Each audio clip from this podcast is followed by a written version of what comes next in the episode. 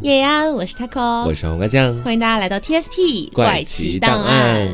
啊，今天呢是跟大家聊一个溯源吧，是算是溯源系列的。嗯，我们来溯源一下烟草这个东西。这个东西我每天都在，每天都在用啊。它到底很好用，什么时候出现的呢？是在人类历史当中又占据了怎样的一个地位呢？嗯，那我们今天来研究一下。是，然后其中呢还要结合上一点点中世纪的一些内容啊啊，因为烟草这个东西在中世纪呢，它居然是一味药啊。它是就可以包治百病的这样的一个东西，所以我说中世纪真的什么都是反的，对，就是 荒诞，荒诞，对，没错。那我们先来看一下烟草的来源啊。好，其实不管是从任何资料里面看，包括是在很早之前有多种传闻的烟草来源，嗯，它都有一个共同的来源地，就是来自于美洲的印第安人。啊，这是大家都公认的一个。嗯，但是印第安人他们是如何发现烟草，并且把它用到了自己的生活当中？嗯，这一点呢倒是有非常多的说法，我在这里就收集了几种可以说普遍得到大家认同的说法。法啊，那我们先来看第一种啊，说是在几千年之前的时候，嗯，在我们美洲的这个印第安人啊，在南美洲的这个安第斯山脉深处，一群印第安人正在把他们新采集的草药，这个草药打上引号啊，放在火上去烧，然后呢，这些人就在那个草药在烧着之后弥漫出来那个烟雾当中，他们去休息，神情逐渐开始变得越来越放松啊。其实你可以猜到，这个草药就是我们所说的烟草，嗯，只不过在当时还没有这样的一个名字嘛，嗯，然后正是因为这。个烟草它所烧出来的这个烟雾，让很多人都觉得说哇好爽哇，觉得要飞到天上去了，他们会有这种感觉。集体嗑药，对，所以说在印第安人的传说当中，其实烟草是一个相对来说比较褒义的含义。嗯，烟草他们相信烟草是有神性的。什么叫神性？就是它会代表着一些比较好的东西啊。对，印第安人认为呢，这个烟草可以帮助他们更快的进入梦境，然后在梦境当中，他们会得到来自于神灵的启示，是烟草之神给他们的启示。嗯，所以说对于印第安人来讲，烟草往往象征着尊敬、友好，还有和平。啊，都是比较好的一个象征。嗯，那有这样的一种说法，也有其他的说法。第二种说法呢是有一定依据的，说的是考古发现，嗯，人类还在那个原始社会，大家还在打猎呀，在野外用部落去生活的时候，对对对对对对，随地拉屎的时候，这个烟草就进入到了美洲居民的生活当中了。嗯，他们说那个时候的美洲居民呢，其实是在采集食物的时候，因为，今天看到啊地上这么多植物，各种不一样的，他们呢也是存在一个探索和冒险的精神，搞点对，所以会随便。搞一点放到自己的嘴里尝一尝，无意识的就找到了烟草。它的那个原本的植物，在上面拿了一片叶子下来，放在嘴里咀嚼，哎，发现好爽，又是好爽，有很强烈的咀嚼性，所以说呢，还能够起到恢复体力，还有提神打劲的作用。嗯，于是你看，这这么好的一个草药，他们肯定在部落里面口口相传，是，最后大家就基本上都会去吃这个东西。那次数多了呢，就会成为一种嗜好，慢慢的也就是人们发现烟草的一个过程了。哦，嗯，还有一种说法，嗯，很多种说法啊，说说在很久很久之前呢。这个我觉得说是比较落实到生活当中的一种说法。嗯哼，你知道，就是在美洲那边，印第安人他们是在森林当中居住嘛，是，所以往往可能会是会遭受到蚊虫的侵扰。哦，啊，一到夏天的时候可能会叮很多的包，对不对？嗯，然后呢，他们就在想各种各样的办法去选择去不让蚊子叮咬自己。嗯，他们渐渐的在这个生活经验当中发现啊，因为部落的生活可能都会燃起篝火嘛，是，有的时候他们在篝火里面加入了一种叶子。这种叶子一旦加入到篝火当中，那个烟仿佛是可以驱虫的感觉哦。所以说呢，他们就觉得说这种像是某种茄类植物的叶子，也就是我们所说的烟草，嗯，其实是可以帮助他们驱虫的。嗯，进而呢，他们也就慢慢的开始用起了这个东西。你这个让我想到，就是前段时间我看的一个，呃，我也不知道算不算正统的知识哈。嗯，反正大概来说，就是有一些部落他们会在身上涂抹一些白色的东西，嗯，然后呢会形成一些图案啊什么的。那现代文明就特别想要知道他们这个图案到底代表什么，嗯，然后就有不同的一些呃学者啊、研究者啊，就提出自己的推论嘛。嗯，有些人说可能是等级划分，嗯有些人说呢可能是代表某一种辟邪呀之类的，反正什么说法都有。嗯，然后呢，就有一个探险者，他真的去到了这个部落里面，嗯然后去询问他们身上这个东西到底是什么，尝试跟他们沟通。嗯最后他们给的答案是驱虫，肚子都吃不饱了，还还搞什么等级划分？对呀、哪有那么多花里胡哨的东西？嗯，然后我们顺着刚刚讲的，如果大家都在部落里面围着一团篝火，往里面抛入一片叶子，是可以驱虫的话。但是你知道，不是所有人大家都会一直在一起生活的，嗯总会有一些打猎的时候吧，总会有一些上厕所的时候吧，随地拉屎的时候总得有吧。所以说，在野外的时候，他们该如何驱虫呢？嗯哼，啊，他们当时也是顺着在篝火当中加入那个叶子可以驱虫的想法，嗯，他们制成了一种工具。这种工具呢，就像是我们现在的漏斗一样的感觉，就嗯斗状的一个器具。然后他们会把烟草碾碎了，放在身上。当到达蚊虫特别多的地方的时候呢，点燃它对，是吗？就把那个烟草放到斗状里面点燃它，哦然后还要结合一些吹气啊、吸气啊这样的过程，对吧？因为因为你得把烟吹出去嘛。嗯，那这个吹的过程呢，慢慢就让他们尼古丁成瘾，然后爱上了烟草。嗯要不然，如果我们说只是还在篝火那个阶段的话，是不至于让人们都开始吸烟的。是的，嗯，那么我们上面所说的基本上都是人们是如何发现烟草的，嗯或者说如何开始对烟草成瘾的。嗯，那当我们开始真正的对烟草成瘾，并且把它当做一种消遣的工具的时候，印第安人又是怎么去使用它的呢？嗯，这个其实在很早之前就就有一本书在记载啊，说是在一五三五年出版的这个由航海史学家芬南德奥维多，哦非常复杂啊，芬南德奥维多，对这个人，他写的一本书叫做《印第安通史》，里面就这样记载了，说是在别的邪恶习惯里面，印第安人有一种特别有害的习惯哦，便是吸某一种烟，然后就会产生不省人事的麻醉状态。他们的酋长一般会使用一种 Y 字形的吸管，嗯，将这个外子上面的两端插到自己的鼻孔里面去，另外的一端呢就装着这个燃烧的烟草。他们用这样的方式来吸烟，而且他们吸得很猛，真的是在嗑药。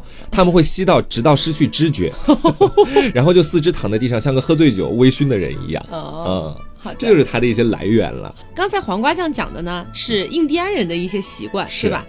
那问题就来了，印第安人的习惯是怎么影响到现在全球都在抽烟的呢？首先先讲个数据，大家知不知道现在全球大概有多少人在抽烟啊？我觉得全世界有七十亿人是吗？啊对如果没错的话，我觉得应该是三十亿人在呃，没有抽烟，没有有没那么多没有是吧？据记载，应该是十三亿人是常年吸烟啊，常年吸烟，这包含的只是常年，嗯，那种就是偶尔吸一下的不算在里面。我的天，然后呢，每年有超过六百万人，嗯他的死亡是跟烟草直接相关的哇，啊，所以这个死亡率和吸食率其实还是非常大的。嗯，那么我们就把时间倒退回来，看一看接近中世纪的尾声的十五世纪的时候发生了什么事儿呢？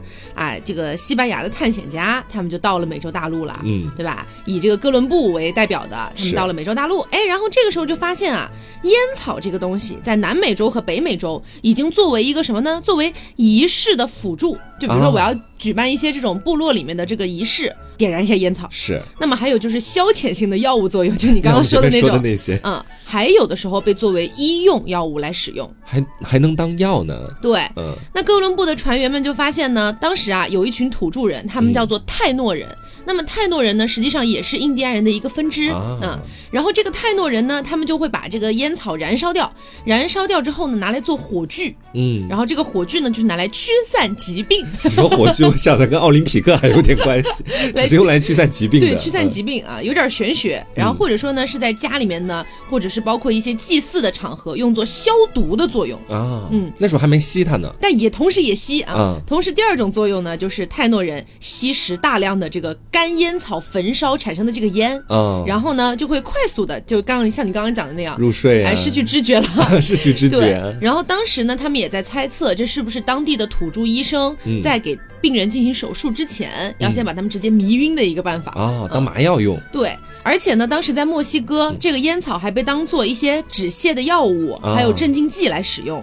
啊，然后同时呢，当地人也用来治疗伤口啊、烫伤啊，还把这个烟草的叶子磨成粉末，然后吞食。真的这么好用吗？哎，就说这个吞食之后呢，可以缓解喉部的一些粘液的堆积，就可以化痰。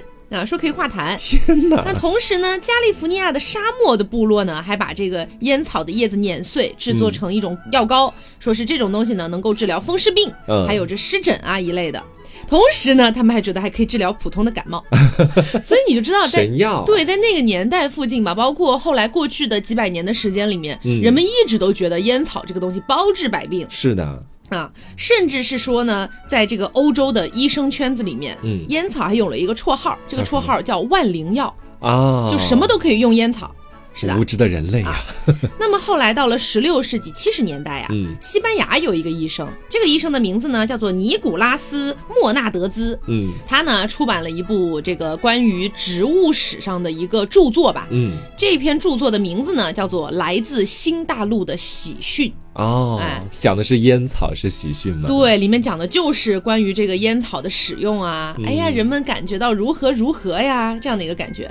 那这个莫纳德兹这个医生呢，他就一直认为说，烟草这个东西哈，我跟你们讲。他最少最少来说，他都能治二十种病，然后，但是你知道最夸张的是，这二十种病里面，其中还包含癌症，啊他，觉得还可以治癌症。烟不是致癌的主要的东西吗？是啊，治肺癌的嘛。只是在以前大家都好像不太清楚。是的。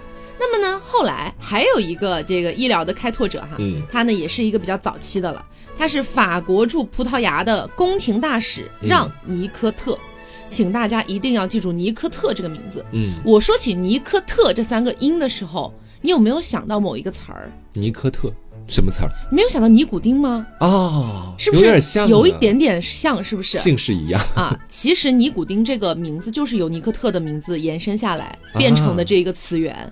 原来是这样。哎，这个尼克特他干什么了呢？啊，我们来说一下啊，嗯尼克特一五五九年的时候，嗯尼克特呢到达了一个地方叫做里斯本，然后呢很快就在别人的介绍的情况下哈，就慢慢认识到了烟草这个玩意儿。嗯那他呢本身也是一个好奇心比较强的人，他就觉得有意思啊，这个东西，来我们研究一下。啊哈，于是呢，他就发现啊，这个来自新大陆的这种植物啊，做了各种各样的实验，然后决定自己要去试一试这个实验。嗯。于是呢，他就用这个烟草做出了一种药膏，然后呢，就从当地人里面抓来了一个身上长了瘤子的人，嗯，他就想试一试，他不是认为是万灵药吗？是，他想试一试能不能用烟草把这个瘤子给治好了。我天，啊。于是呢，就让那个长了瘤子的人定期去使用这个药膏，嗯。然后想要遏制那个瘤子的生长，没想到，哎，居然还真的发挥了点作用。啊，哎没错，，这个是在我意料之外的，哎还真的恶化了。是，还真发挥了点作用。那尼科特当然就深信不疑了。哎呀，我的妈呀，真的是万灵药，是吧？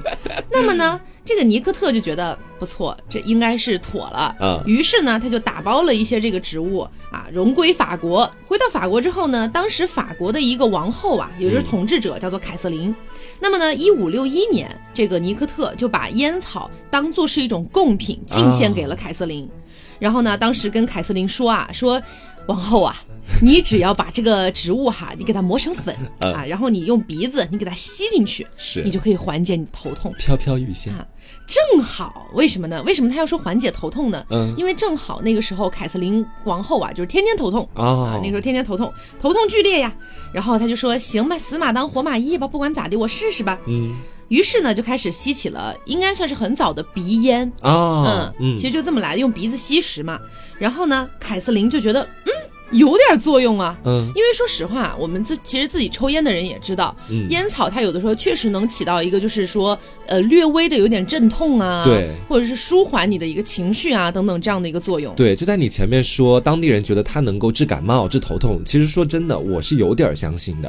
为什么呢？因为在感冒的过程当中，其实我们都知道，现在对感冒是没有特效药的，嗯我们基本上都是通过各种药物去辅佐，让自己不那么难过，要用用刺激你自己的免疫能力。对，让自己慢慢的就好起来。那我们想在感冒的过程当中，如果你像以前的那些印第安人一样，他们吸食那样的一种烟草，不像我们现在过滤嘴香烟，嗯呃，降焦油量什么的，嗯他们以前吸的真的是纯粹的那种烟草，其实他们是能够达到一定的镇痛效果的。嗯说不定就是等到那个镇痛效果刚好到来了，结束了，你感冒也好了，嗯。他们就会觉得说感冒已经被这个东西治好了。是的，是的。其实，其实我们这里今天做这个节目啊，首先肯定是不鼓励大家抽烟，对，我们只是说聊一聊烟草的历史，而且还有一个很关键的，就是我后面也会讲到的，就是有很多的医生啊，嗯。他后来关于烟草去做了非常非常多的实验，嗯。总结下来的一个最后的结论呢，还是烟草的弊大于利，是大非常非常多的，嗯，啊，所以它本身还是一个不好的东西。不提倡大家吸烟。啊。那么继续回到凯瑟琳这边，嗯。凯瑟琳这个头痛得到了缓解之后啊，她觉得这是个好东西呀、这个不错呀，她一时之间整个宫廷全部都开始吸食。啊。那么呢，你要知道，我们说以前的中世纪哈，包括中世纪过后的一段时间，其实呢，宫廷都起到了一个带头作用，是，就是我宫廷要干点什么，民间肯定肯定要干点什么。上行下效嘛。对，其实就嗯是这样。所以呢，当时这个烟草制成的鼻烟，不是已经成为了宫廷的一个御用的东西了吗？是，那么在十六世纪的晚期，如果说你要去参加一些比较贵族的 party 呀、嗯那么绝对会有人就是说，哎，要不要来抽一口鼻烟 啊？一定会出现这样的人。那这种药物得到了这样的广泛的推广了之后呢，进入大众的视野，不过是时间的问题，嗯对吧？所以呢，民间也就开始吸食烟草了。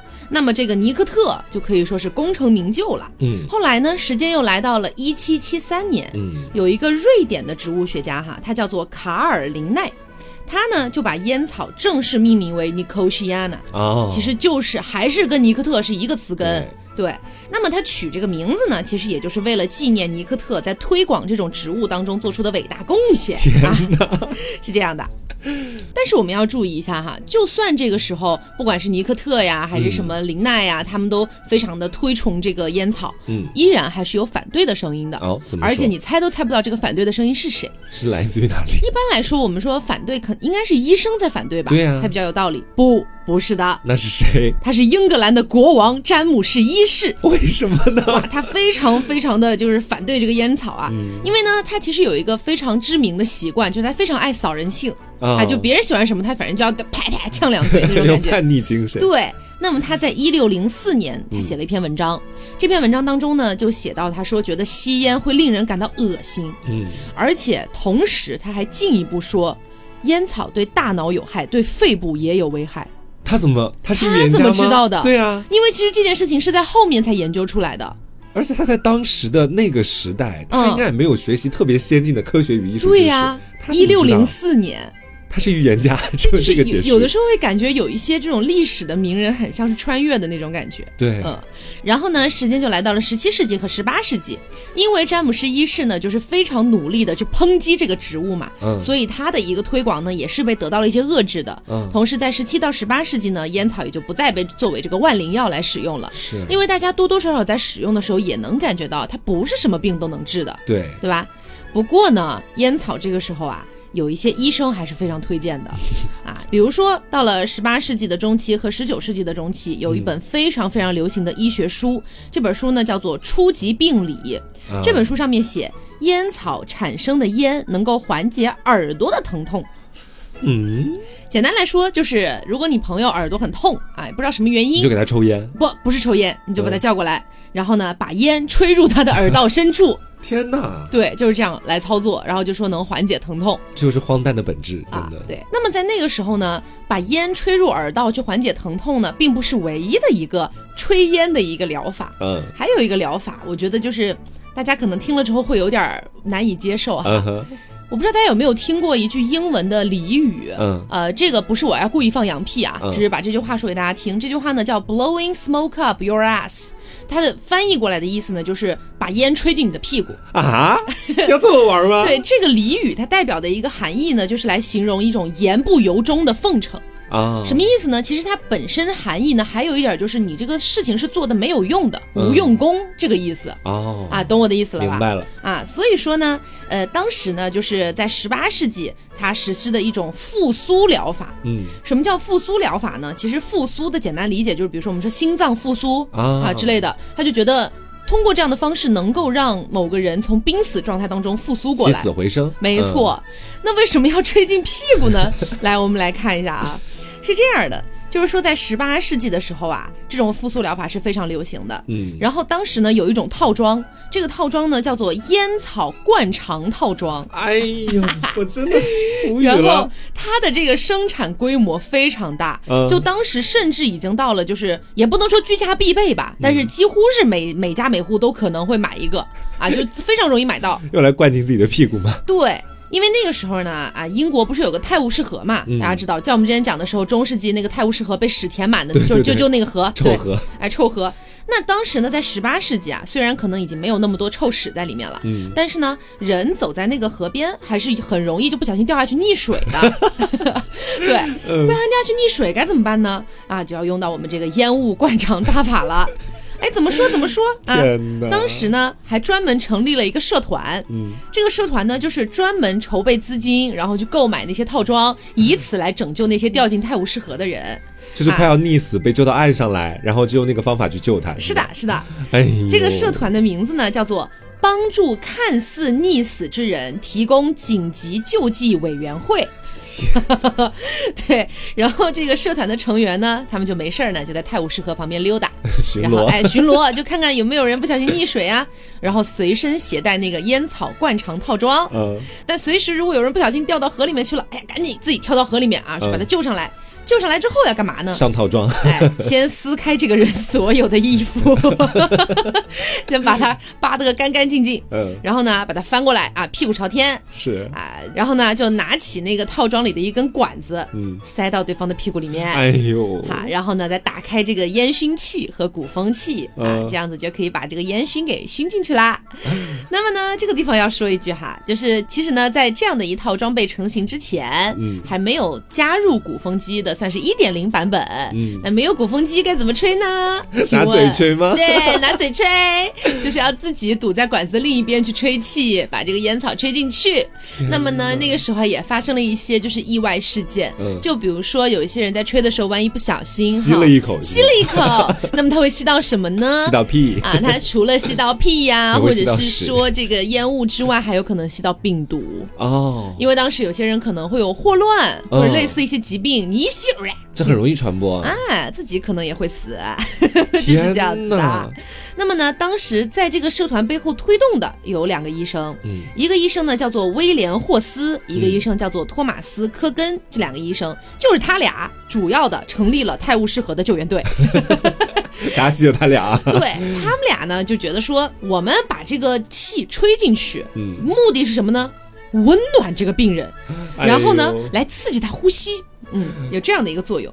把致癌的东西直接吹进他的屁股，也算治愈他吧？天对哪，，当然这个地方要说一句啊，就实际上这个屁用都没有，是啊 就，这一套操作是屁用都没有的。嗯但是呢，当时的这个举动吧，包括这个套装的形成，其实也是有一定道理的。嗯怎么说呢？是这样的，就是因为其实呢，在十八世纪的时候，你即便是在大街上走路，你不小心把脚踝露出来了，嗯其实都是有一个有伤风化的感觉在里面的。哦啊，那么你在河边，你看到有人溺水了，你把它捞起来，以一个合理的方式去扒开他所有的衣服，啊。其实是满足了一定程度的那种偷窥欲吧，哦。啊，就有点那种奇怪的癖好在里面。嗯，还跟这个有关系，对，而且同时呢，其实，在那个年代，人工呼吸就已经有了，嗯就是产婆会在给小孩接生的时候，如果发现小孩就是呼吸不上来呼吸不上来，产婆会给他进行人工呼吸的。啊，但是那个时候，大家还是普遍觉得人工呼吸是一种很下流的事情，嗯啊，但是呢，你用嘴，嗯，去吹别人的屁股，倒是很上流的事情，是吧？对，就是很很奇怪吧，这样子。嗯而且同时，我们前面不是讲到说，在那个年代，大家觉得呃，就是烟草是可以用来消毒的嘛。嗯，怎么说呢？其实是这样的，就是还是时间倒退回哥伦布发现美洲大陆的时候，嗯哥伦布的船员哈就注意到那个泰诺人，就那群土著，嗯他们在家里面如果发现生病了，有人生病了，那么呢，他就会燃烧这个烟叶来给房子消毒。哦，所以呢，这个烟草也就作为这个消毒剂的名声，就一起被传到了欧洲。这样子，结果呢，就是发生了几件事情。一件事儿呢是一六六五年，伦敦呢爆发了一次瘟疫，然后当时发生了一件特别可笑的事情什么。事情？就你说爆发瘟疫吧，一般来讲，包括现在比如说新冠啊什么的，可能学校都是要停课的嘛。肯定啊，对，但是，一六六五年伦敦这场瘟疫，他们可没有停课，甚至还鼓励学生在学校做一件事情，嗯鼓励学生在学校教室里抽烟。啊，对，说觉得这样是可以消消毒，毒的。哎呦，啊。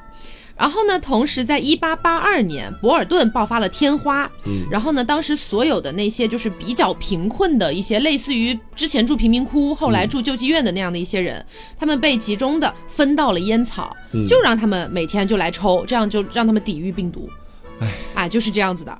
然后呢，一八八九年有一个不知名的作者哈，嗯。他在一个英国的医学期刊上发表了一篇文章，这里面提到呢有一个化合物，它是存在于烟草的成分当中的。嗯，这个化合物呢叫做吡啶吡啶啊，我专门去查了一下这个东西啊，这个东西至少呃我不知道在二零一七年之前有没有哈，反正至少在二零一七年嗯。是被定为了这个致癌物的。啊，，对，但是它同时确实也可以用在这个消毒剂里面去使用，嗯。但是它同时是致癌的，就不。能被人吸入或者哎干嘛的，，对，就这样一个东西。然后呢，那个作者就在这个期刊上发表嘛，确实在这个烟草当中发现了吡啶这个东西，嗯。然后同时能杀死病菌，而且呢，在一九一三年，柳叶刀，呃，又是柳叶刀，哦著著著名的柳叶刀上面也发表了一篇文章，说这个烟草当中啊，对它这个里面的吡啶做了更多的一些检测，再次证明烟草里面的烟呢，确实能够杀死一些霍乱的病毒。啊，啊，但是这里就是要我要提的了，就是这两篇文章的作者呢，也都很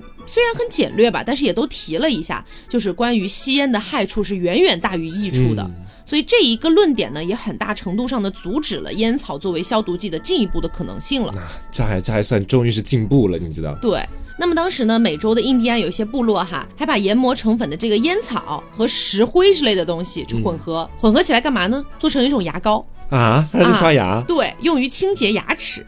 哎那么呢，甚至直到到了今天，在南非地区，烟草牙膏依然还在使用。哦，那这个东西呢，他们还有一个名字叫做奶油烟嗯啊，里面包含了什么橄榄油啊、甘油啊，呃，什么反正乱七八糟东西，呃，还有还有烟草。啊，对，对，然后这个奶油烟呢，就在南非的妇女当中是非常受欢迎的。嗯，还有一些人呢，在这个生产商的鼓励下，因为你必须要购买，我们才能生产，对吧？嗯，赚钱嘛，就是为了。对，所以这些妇女呢，为了保持口气清新，一天可能会用八到九次，这其实是严重致癌了吧？对，对吧？是非常可怕的。嗯，那还有一件事儿呢，是一八八一年，有一个英国的科学家叫做本·博尔迪耶，他发现尼古丁对心脏是有害处的。哦，对，那么同时呢，在一八二八年的时候，又有一个发现，进一步的降低了医学界对这种烟草植物的看法。嗯，因为发现呢，尼古丁对大脑和神经系统都有不良影响肯定啊，啊。那么到了二十世纪初期的时候呢，吸烟有害健康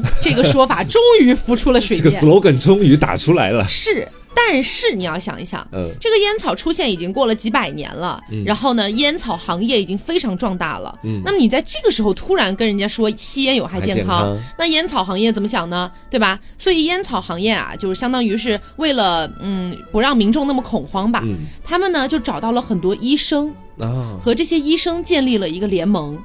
然后呢，就让这些医生和普通大众一样，天天去抽烟。啊，我们知道，一般来说，在医生的眼里，应该不至于这样做吧？嗯但这是我们现代医生，你不要忘了，在二十世纪初期哈，这个吸烟有害健康的说法才刚刚的问世。还没有被那么多人相信。而且，对大家都还在打问号的时候，而且同时呢，那个年代包括现代啦，我们也不能说是每一个吸烟的人他都因为香烟而死，嗯，对吧？确实是有这样的一个一个因果关系存在的。是，所以说呢，你要找到一些愿意给香草公司代言的医生，其实并不是一个很难的事情啊。嗯，同时呢，为了换取这些医生的支持，这些烟草公司就跟 PR 似的，就天天跟他们说，你们就尽管吸，吸吸吸完了再来找我们，哎，就这样的。对，好，那么那个时候呢，还有一些这个烟草公司，也就是呃更新了自己的一些广告，嗯。比如说哈，有一个叫做好运牌香烟、嗯。Good Luck 香烟，Good luck 啊，他打出了一个广告，就说我们的香烟是低刺激香烟。啊。哦，，这样的一些说法，然后呢，还刊印在了很多的这种杂志上面。嗯。同时呢，还有二十世纪三十年代的一个公司叫做飞利浦莫里斯公司。嗯。这个公司呢，就说有一些医生认为他们公司的香烟是能够帮助改善或者彻底消除鼻炎和喉炎的。嗯，然后还策划了一场规模非常宏大的广告，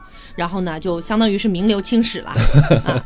同时呢，还有一个公司叫做雷诺兹，它的嗯烟草公司、推出了一个品牌叫做骆驼牌香烟。哦，这个骆驼牌香烟呢，它的它的广告就是越来越多医生选择骆驼牌香烟，你知道，就这样的一个感觉。嗯，久而久之，这样的烟草公司越来越多哈，那医生去代言香烟的广告的这个趋势就越来越猛了。嗯，但是其实越来越多医生选择抽骆驼牌香烟这一句广告哈，它既是一个开始，也是一个结束。怎么说？什么的结束呢？是这种烟草业的狂欢，啊算是一个结束了。因为后来有越来越多的这个医学的证明，去一直在推翻烟草的这个嗯所谓的益处了。嗯，然后呢，民众也就渐渐被接受了这样的一个事实，抽烟的人也就越来越少了。你请再多的医生过来都没有用了。对，感觉其实听完了他刚刚讲了这么多，我觉得人类的历史有的时候就是一本错题本，对你知道吗？嗯，就是在那样的一个年代，感觉好像把真理和科学都丢进了下水道，是的，把一些随便的狂欢的东西都拿到了社会里边去了。嗯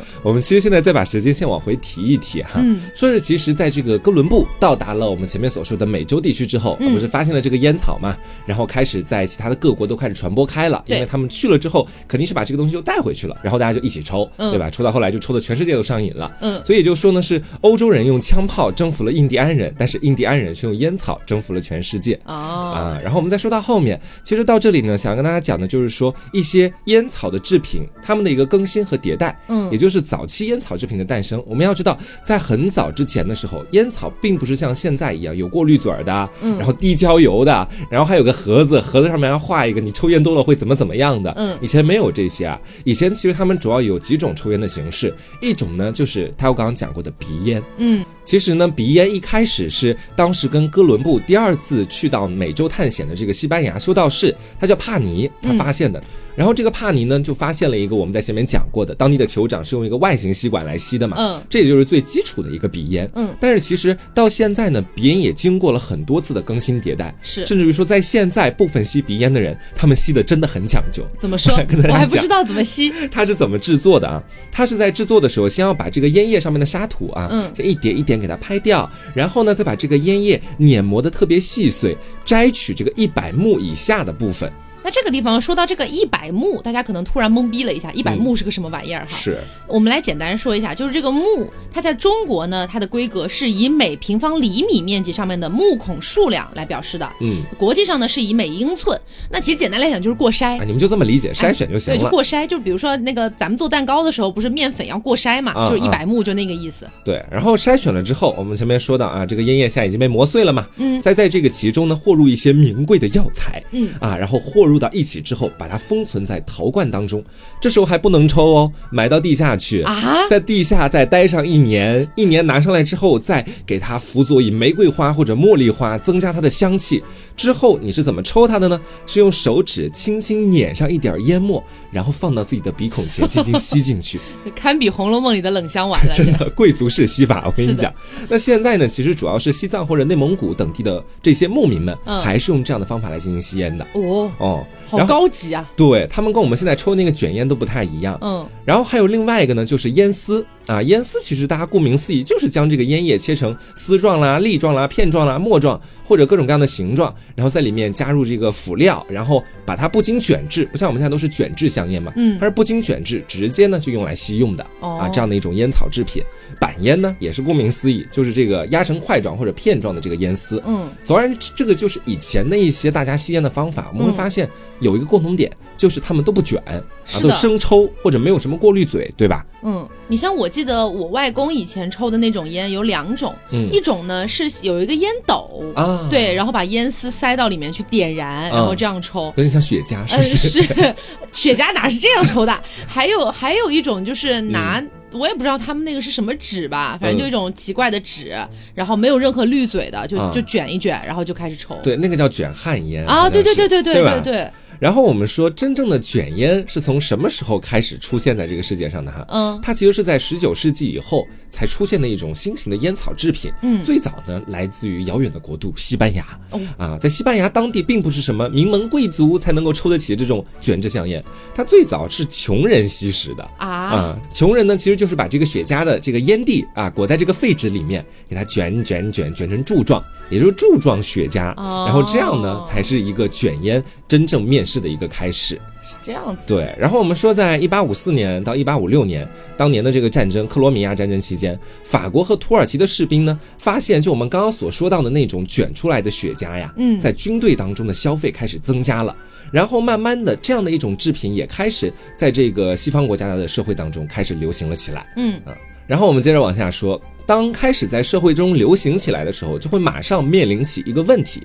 这个问题就是，你真的靠纺织厂女工给你一点一点卷香烟，那全世界这么多人都想要吸卷制香烟，那得卷到猴年马月去啊，对不对？所以在一八八一年的时候呢，弗吉尼亚的这个青年，我们叫他詹姆斯·邦萨克，哇对他发明了世界上第一台制造卷烟的机器。啊，这个卷烟的机器有多强大哈？开始进入工业化了。对，它每天可以生产十二万支卷烟，嗯一天就可以满足非常多人的需求。嗯它是那种手工卷制效率的四十倍哦啊！你像人类进入工业化之后，真的的所有的东西都开始起来了。嗯我们说这个卷烟的机器开始发明了之后，那各地肯定也都开始沿用嘛，它就成为了一个巨大的产业，烟草行业嘛，就是我们所说的。但是时间到了一九五零年以后，也就是你刚刚所讲到的，这个医学研究开始逐渐的发现，吸烟是人体致癌的一大原因了。嗯在二十世纪中期的时候嘛，是的，然后呢，从而呢，大家就开始觉得说，我吸烟固然爽，但是我也不想得癌症，我也不想死啊，对不对？嗯尤其是在欧洲的各国，这个反烟的运动都开始迅速的发展了起来。嗯这个烟草行业是一年不如一年，因为大家都开始去流行戒烟了，已经成为一种浪潮了。那你想，这些资本家们，或者说是他们想要去赚钱的那些人，他们肯定要想办法去反击这样的理论。是，他们这次没有请医生了，没有请医生给自己代言了，他们是在一九五四年推出了我们所说的过滤嘴香烟。啊啊，是这样来的。这个过滤嘴香烟一旦推出了之后，他们就通过这个广告或者各种宣传，都在说的是抽我们过滤嘴的香烟，保护人体健康，啊 活到九十九没有问题。因为我们这个过滤嘴的香烟呢，就解决了大部分吸烟人的一些顾虑，它是健康的，是好的 啊，没有那么大危害的。然后这样的话呢，就导致是说那个戒烟的浪潮之后，人们又开始出现了一定复吸的这种情况。嗯，因为一个新的发明出现，不少人都想试一试，烟瘾是很难戒的嘛。然后在推出了这个过滤嘴香烟之后啊，还不够。啊，他们觉得说过滤嘴香烟有一天可能也会被人们发现，或者怎么样的，他们又开始去研制一些新的烟。这些新的烟呢，其实都是以我们所说的降焦技术为核心，就嗯，降降焦油，对，降低其中的焦油含量。嗯因为我们知道，其实，在二十世纪的时候，大家对香烟的看法，或者说香烟的危害性，在人们心里的印象和焦油的含量是成正比的。是的，焦油越多，大家就会心里面越提心吊胆；焦油越少，好像觉得抽着也无害的感觉。嗯所以各大的烟草公司都开始在实行这种降焦技术。嗯，那经过了这个几十年的努力，我们现在所抽到的香烟啊，其实已经相比于一开始的香烟，焦油含量降低了百分之六十了，已经。哇，但是你看看，就算是降低了百分之六十，其实也没有让香烟的危害好像有缩小，对或者说是有让它对社会产生少一点的危害。其实就像我前面讲的，每年还是有六百万人死于直接跟香烟挂钩的原因。对，而且说，其实人们一直以来评判香烟危害性的那个标准也是有一定问题的。嗯人们只会去看焦油的那个高低来判定它的危害。嗯其实不单单是焦油的，在荷兰的一项研究就表明了，你使用这种，比如说是低焦油的卷烟啊，你想想看，很多的烟民以前抽的都是那种相对来说比较高焦油的，他使用这种低焦油的肯定会深吸，或者说要不然就是让自己够劲儿嘛，你知道吧？是的，是的，那吸的次数过多或者吸入量增加，反而会导致这个肺腺癌的这个发病率上升。哦，所以说呢，我们近些年来虽然一直都在控焦、减焦，烟草公司都在干这些事情，但是你不得不承认，它是一项失败的举动。嗯，嗯，其实最好的还是别抽。对，嗯然后其实现在每年的这个烟草行业的年收入还是高达三千亿美元以上的，是的，我们也共同贡献了一部分。是非常非常高的一个收入。嗯嗯，而且同时呢，呃，我看到一些研究哈，就是说，其实烟草这个东西，它只是刚好被人们拿来做成了烟这样的一个东西，被人们吸食了。它其实里面应该还是有一些有益的成分所在的。是的就像我前面讲的，它里面含的那个吡啶，其实真的是可以作为消毒剂去使用的。嗯但是呢，它同时也包含了一些不太好的，比如被人拿去吸食的一些原因。对所以说，其实，在目前的现代科技里面，我们现代文明社会其实接触到烟草这个东西的时间还不够久。嗯啊，其实对于人类史来说，应该还是一个很短的时间。嗯，所以说呢，其实现在各国的科学家们都更多的是把重心放在了如何去发现这个烟草的不好的地方。嗯就是发现它到底有什么就是的弊端，危害哎，对人的危害，以此来希望降低人们对烟草的一个需求。嗯，但确实有可能会在未来的某些实验啊，或者更多的推动下，说不定会发现烟草这个东西它别的一些妙用、啊，就可能不作用在人的身体上面的一些妙用了。是的，嗯而且我觉得说今天听完一整期节目，我们俩互怎么你要戒烟了，哦没有戒烟，没有要戒烟，我我努力，好吧，我也希望大家努力戒烟，嗯这样子。我是觉得说，其实人类的历史有时候真的很奇怪，如果当时哥伦布没有到那个部落那边去，或许嗯那个烟就一直都停留在那个地方，对传不到全世界。但是说不，定它就成为一个就是那种民俗的一个听说，对对哎，我们听说在原来的美洲大陆有人会抽什么什么东西，是还会拿那个东西当做什么权力的象征啊，或者什么东西的，嗯都当做戏谈。但是正是因为好像他去那里打开了一个潘多拉的魔盒，嗯然后到这里我们就所有人都在这个魔盒当中了。是的，怎么说呢？就感叹人类的历史就是不断的一次又一次的不断的打开潘多拉魔盒的过程。是的，嗯，那也希望大家能够喜欢今天这期节目。那我是 taco，我是黄瓜酱，我们下周再见喽，拜嗯，拜拜